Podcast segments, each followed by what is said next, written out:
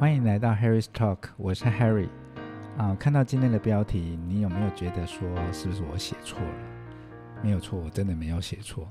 啊，在中介这条路上呢，我们看到很多正常情况是屋主想卖高，买方想买低，这是正常的情况。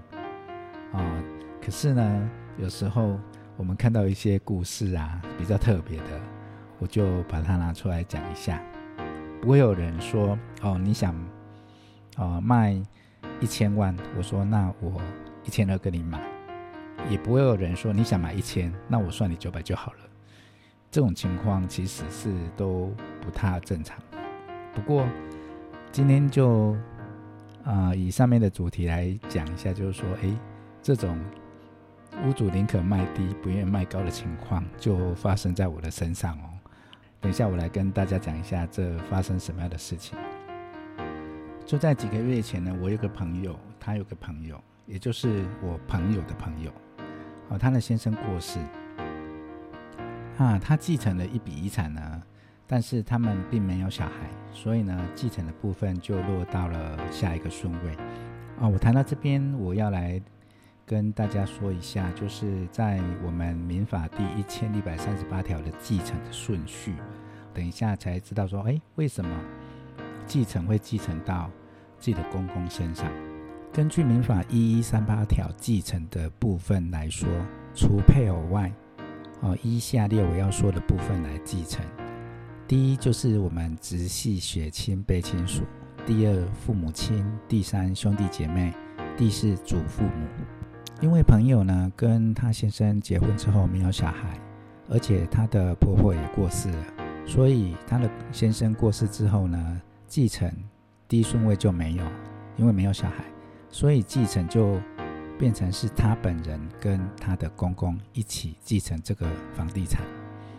所以登记的时候呢，他就跟他的公公登记是二分之一，就以继承的部分来继承。那他们共同的决议就是要把这个不动产给卖掉。哦，所以呢，我就被通知说要来销售这个房子。哦，这房子不是在台南市。好，在其他县市，我的朋友就委托我，然后他的公公也委托他的朋友来帮忙销售这个不动产。根据我们在销售继承的案子呢，通常卖方的销售意愿是高的，而且销售的价格只要合乎市场行情，通常这种案子都很快就会成交。所以我找了当地的比较不错的我们的同事呢，请他快一点找到买方。当天哦，当天他就带看了两组，现场就有一组想要买这个房子，哦，出价是一千一百万。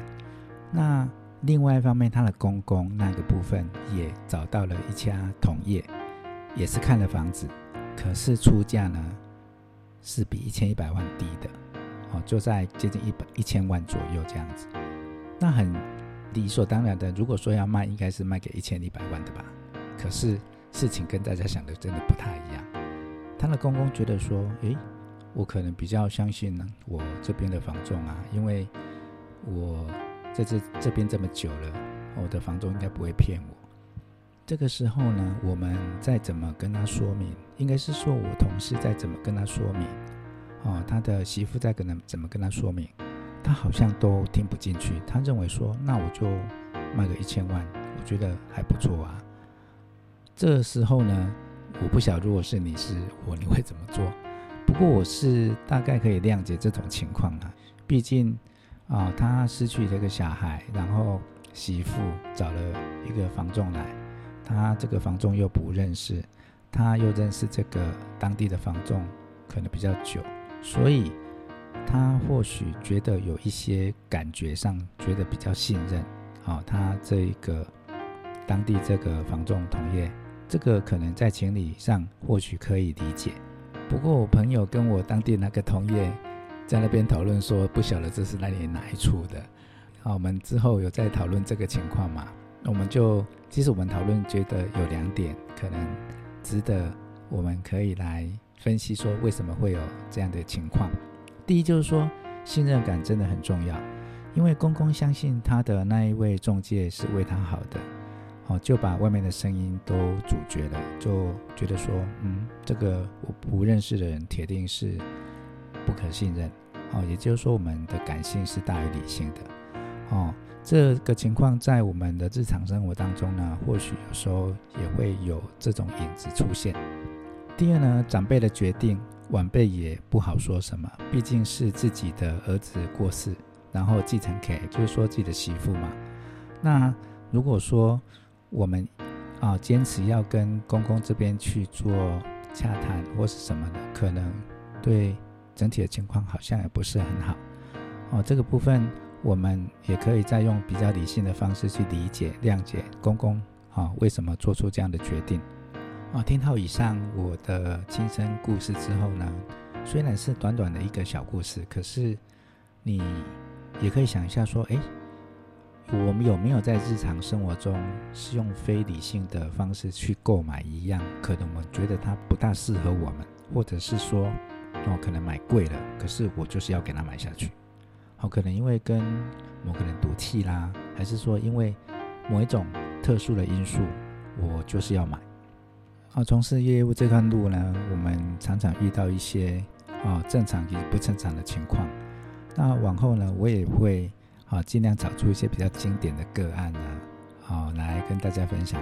因为做业务的好处就是你会不预期的遇到一些，好，你可能预想中及意料之外的一个故事。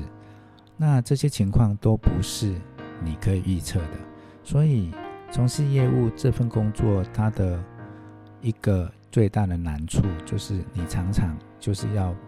去面对一些可能突如其来的一些状况，这些状况如果说你都可以经历，而且都可以好好的面对，哦，即便当下处理没有很好，可是如果说可以之后反思，啊，去我们讲的现在讲常讲的叫复盘，把整个事件想一下，说如果说再重来呢，哦，哪一部分我们可以想得更好，或者是做得更好。哦，这可能是我们从事业务工作最大的好处之一啊！除了获得一些比一般上班族多一些收入之外呢，这些是额外的一些生活的一些体验跟历练。我相信这对以后我们的一个人生啊，都会有很有帮助。哦，这是提供给大家做参考。我们这一份中介工作跟其他业务工作，其实。它的本质上都没有太大的啊差别，哦，都是面对人啊。那有人去销售房子啊，有人去销售一些物品，他面对的人，他的情况变化都是形形色色啊，常在变化的。有可能今天跟你讲他要买了，结果隔天说不好意思，我可能我阿嬷钱可能凑不出来哦，可能要没有办法再继续购买了。或许这是真的，或许这是假的。可是不管，他就都不买了。那或许你的屋主已经决定要来卖了，可是当下这件事情你怎么再去跟他交代？我这个都是要考验业务员他临时的一个状况处理。希望今天分享的这个小故事对你来讲有帮助，尤其是在继承的部分，或许你可以再重复听一下，或许 Google 一下它整个继承的顺序，我把它记起来。哦，有助于你在跟你的客户分享的时候，也可以当做一个话题来讲。好，那如果说您觉得自己的工作啊行业是非常特别的，也可以到我们节目来跟大家分享一下你的生活点滴。今天的节目就到这边，期待我们下次的主题分享，再见。